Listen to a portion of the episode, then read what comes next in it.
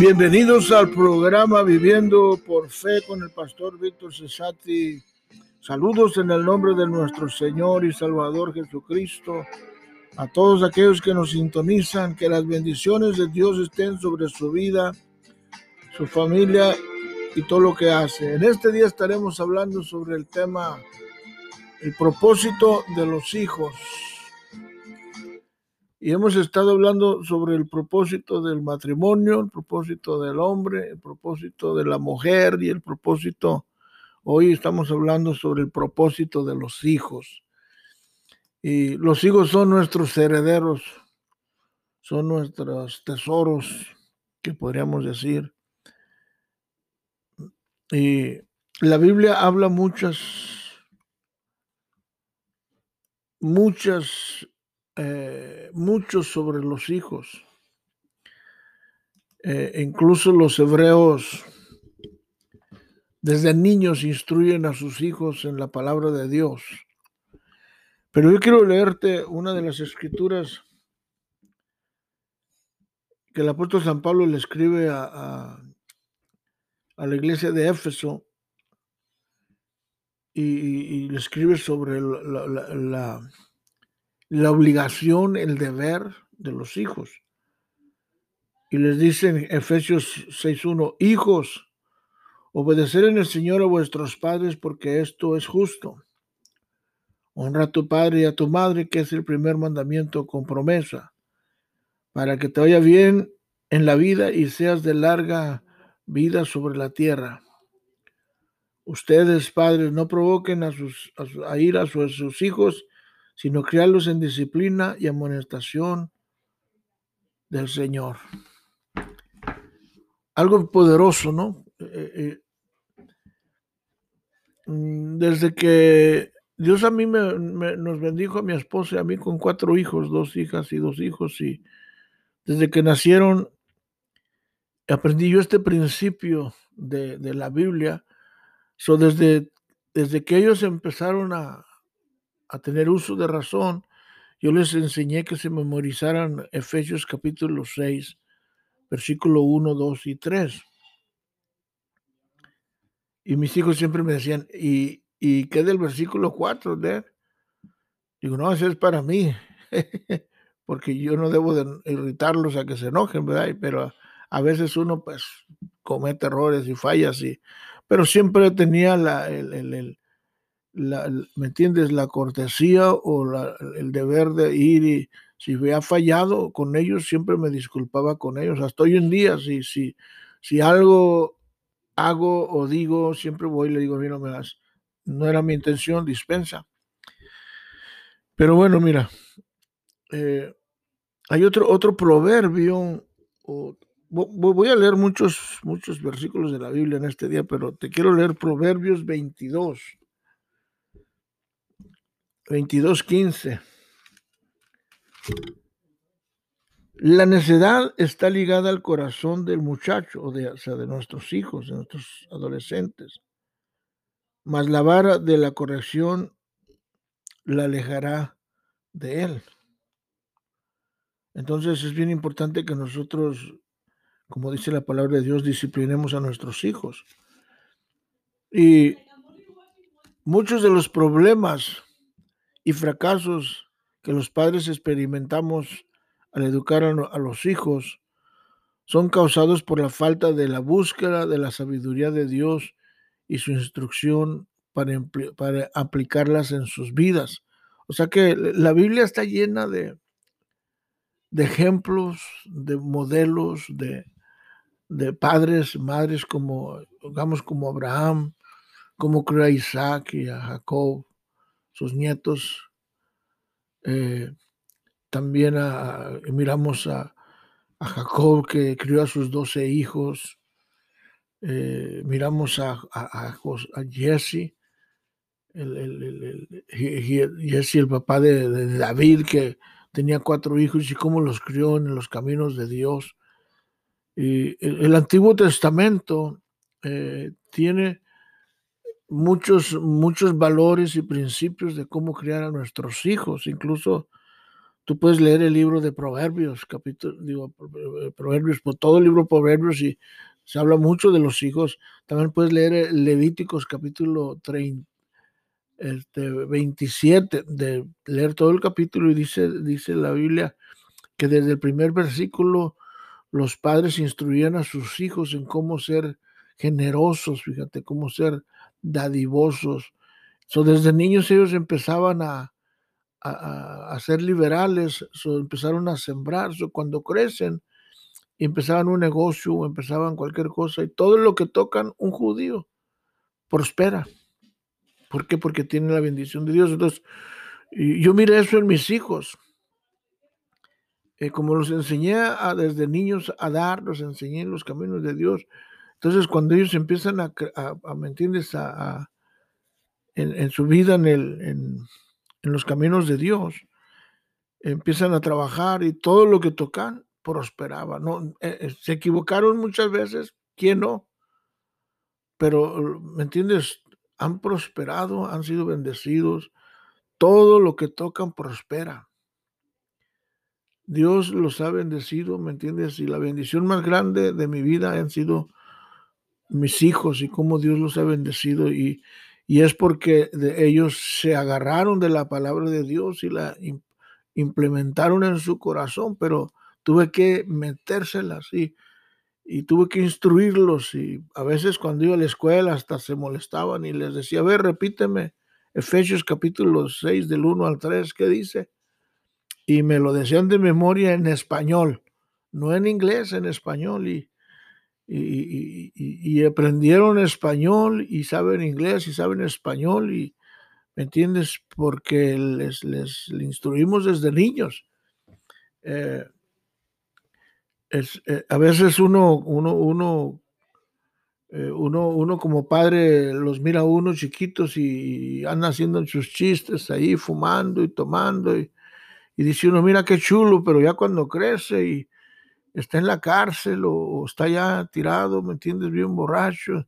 Entonces uno lo lamenta, entonces, y queremos corregirlos y es muy tarde, sino la corrección empieza desde que nacen, ¿me entiendes? Y luego conforme están creciendo, ya cuando crecen solos se corrigen porque ya, ya, ya los enseñaste. Es como dice la Biblia, el hombre espiritual, eh, ¿me entiendes? Se, se, se corrige a sí mismo. Bueno, eh, miramos aquí una vez, lo, que impide, mira, la disciplina es la influencia del humanismo. O sea, el humanismo es que dice, dice, a, menudo esta filosofía da la idea de que la autoridad de los padres y la disciplina son malas. Sí, fíjate. Sin embargo, la Biblia dice que la necedad está ligada al corazón del muchacho, o sea, del niño, del joven, más la vara de la corrección le alejará de él. O sea que la vara es para darle sus sentaderas y darle una corrección y, solito cuando crece, ¿me entiendes? You solo saben, you eh, hay que enseñarlos a que disciernan de lo bueno y lo malo, ¿verdad? Y enseñarles, ¿me entiendes? Que, porque muchas veces pueden decir, oh, pues le voy a hablar a la policía, o sea, bueno, pues hay que enseñarle lo que dice la Biblia y ya después solito va a entender y no le va a hablar a la policía. Y así sucede. So, miramos aquí, miramos dos, dos, áreas, mira, que en que el niño necesita disciplina. Una, la obediencia voluntaria. O sea que eh, tiene que aprender voluntariamente a ser obediente. Y las malas actitudes. O sea que las malas, a veces eh, eh, los niños empiezan a formarse malos hábitos, malas actitudes. Hay que corregirlos. So, Dios demanda toda, a, toda obediencia y buenas actitudes y los padres deberán demandarlas a sus hijos. Así como Dios nos quiere que nosotros seamos obedientes, seamos santos, seamos íntegros, seamos obedientes, seamos sumisos, así también nosotros debemos instruir a nuestros hijos y ellos solos cuando crezcan van a obedecer. la obediencia Vamos a ver aquí el punto sobre la obediencia. Dice la Biblia en Colosenses 3:20, hijos, obedecer a vuestros padres en todo, porque esto agrada al Señor. Eh, este, e, esto es bien interesante aquí en Efesios, y, quiero ah, mirar aquí el, en Efesios capítulo 6, esto está en Colosenses 6, en el, en el versículo 1 dice, hijos, obedecer en el Señor a vuestros padres, porque esto es justo. Mira lo que dice Pablo eh, en a los Efesios, dice, es justo obedecer a Dios. Pero Pablo, acá en Colosenses, dice que eh, eh, obedecer a, la obediencia agrada a Dios. O sea, mi- mira dos, los dos lados de la moneda. O sea que la obediencia tanto a Dios, tanto a los padres, a nuestros líderes, a nuestros superiores, a nuestros amos. Si tú lees el resto de, del libro de Efesios, habla de los amos eh, que debe uno de someterse y obedecer. Entonces la obediencia le agrada a Dios y es justo, o sea, es justo obedecer. O sea, justo quiere decir que, ¿me entiendes? Que es lo mejor que tú puedes hacer, es lo correcto, obedecer. Lo, que es natural, mire, en, los niños es la desobediencia, mira. Tremendo, ¿no? Los padres no necesitan enseñar a sus hijos a mentir, a ser rebeldes, o, ¿entiendes? O, a- enfadarse. O sea, ellos salen ya, cuando nacen, salen llorando, agüitados, ya salen renegando, rebeldes. Pero sí necesitas enseñar a tus hijos a que sean obedientes. ¿Me entiendes? A, a- sí, obedecer sea cual sea la, su personalidad o sea la situación. Las buenas actitudes, eh, eh, decíamos, es, es otra área principal en que los niños necesitan disciplina. Dios no solo desea una obediencia pronta y completa, sino también gozosa. ¿Me entiendes? Que salga del corazón. Y, y- la Biblia dice en Salmos 102, dice, servir a Jehová con alegría. No, no se trata de una actitud fingida o actitudes negativas, ne- necesitan, ¿me entiendes? Las actitudes necesitan, las, actitudes negativas necesitan la, la- armoniosa corrección de unos, de unos azotes, ¿verdad? De unos barazos. Eso, es, eso, eso, eso, eso lo, lo, lo dice eh, Roy Lewis en su libro Cómo disciplinar a tus hijos. Tú lo puedes conseguir. Cómo disciplinar a tus hijos. Roy Le- Lesin, Lesin, perdón. So- so es importante que nosotros enseñemos a nuestros hijos a ser obedientes y a desarrollar buenas actitudes. Eh, el, el- el- el- es, este de Kathy Strutt, que vino siendo el fundador de Chick-fil-A, él escribió un libro que se llama Es mejor edificar un muchacho que enmendar un hombre.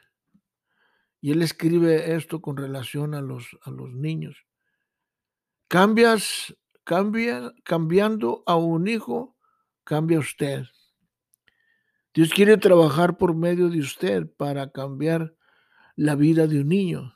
Dios provee amor y aliento y ánimo, el gozo y la esperanza.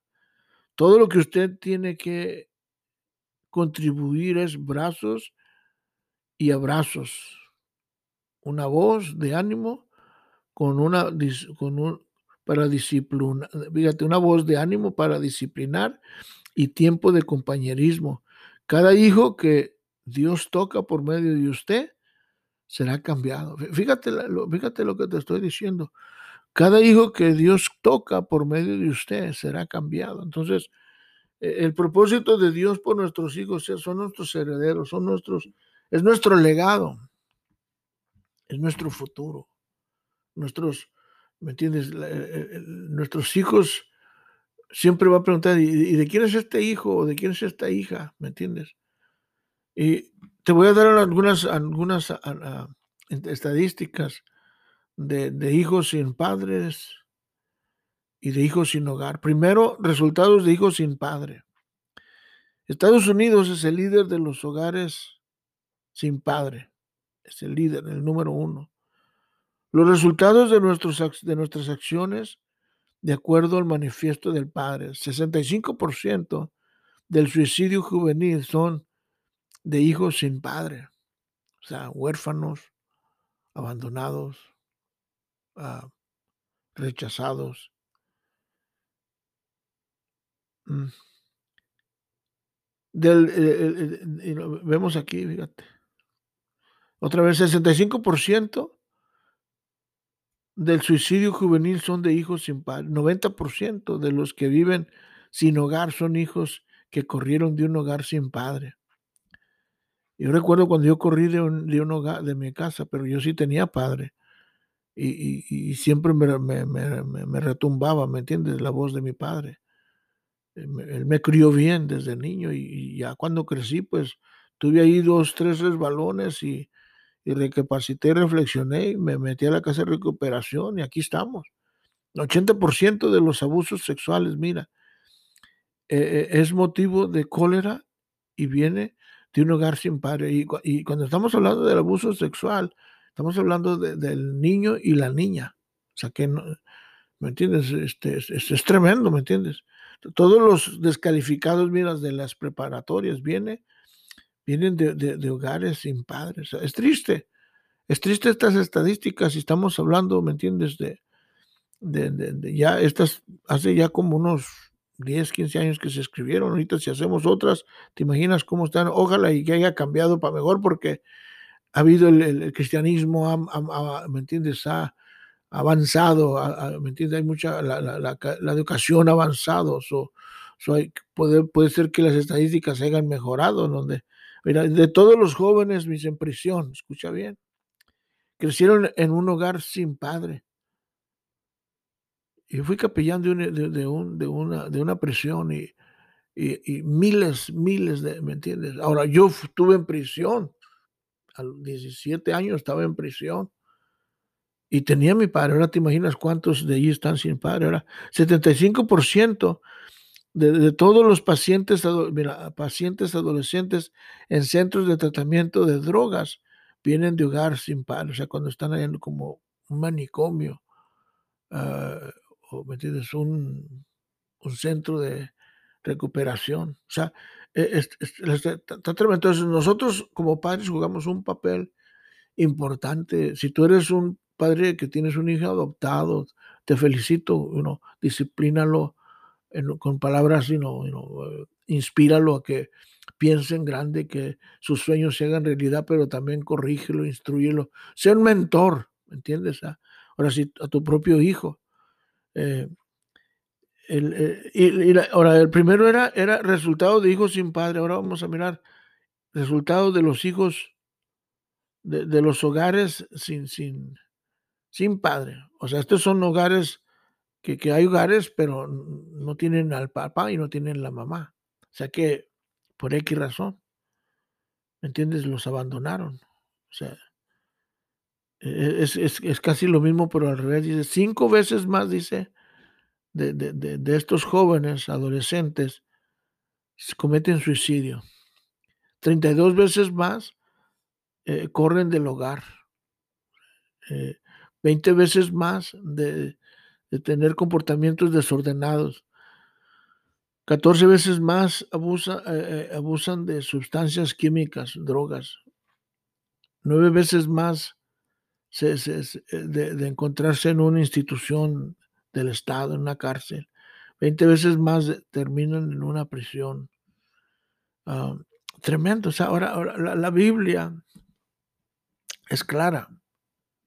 ¿Qué, ¿Qué, dice la Biblia sobre, sobre el, Porque nuestros hijos nacieron con propósito, no nacieron...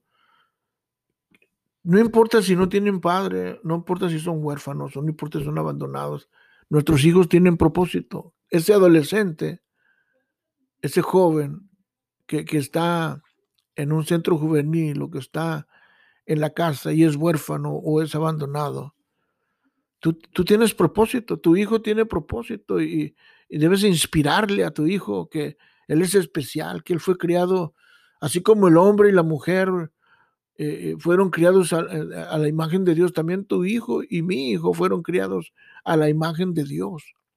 Ellos nacieron con un propósito y, a usted y a mí nos, toca ayudarles a, despertarlo, a, descubrir ese propósito por el cual nacieron. O por eso la Biblia dice, mira, dice, la Biblia dice, instruye al niño en su camino y cuando fuere viejo no se apartará de él. O sea que aquí encontramos algo poderoso, ¿me entiendes? Que dice, instruye al niño en su camino. O sea que eh, eh, es bien importante que usted y yo instruyamos a, nuestros hijos en los caminos de Dios y cuando Él crezca, Él no se va a apartar, ¿no? Porque Él, va, va, a equivocarse, hay un mes, dos meses, un año, dos años, tres años, etcétera. Ahora, fíjate, yo no fui instruido en los caminos de Dios, pero fui instruido, ¿me entiendes?, en, un hogar. Y cuando crecí y se me prendió el foco, porque, bueno, que, ¿sabes qué? Bueno, me hablaron de Dios y, y, y, ¿sabes qué? Yo no nací para morirme. Mira, yo empecé a pensar, yo no nací para morirme en la calle, de drogadicto, de borracho. Y, mis padres, ¿me entiendes? Yo venía de, un padre, mi mamá era maestra y, mi padre, era, él, era, él era arrendador de caballos, era una persona respetada. Mi padre era una, una, hombre de negocios, él era un, ¿me entiendes? Él tenía ganado, tenía, ¿me entiendes? Terrenos, él, entonces él, mi, jefe era rico, entonces siempre fuimos instruidos en un buen hogar. Entonces cuando, cuando crecimos, ya cuando me rebelé y, y corrí, me fui por mi camino, allá en la prisión empecé a reflexionar como el hijo pródigo.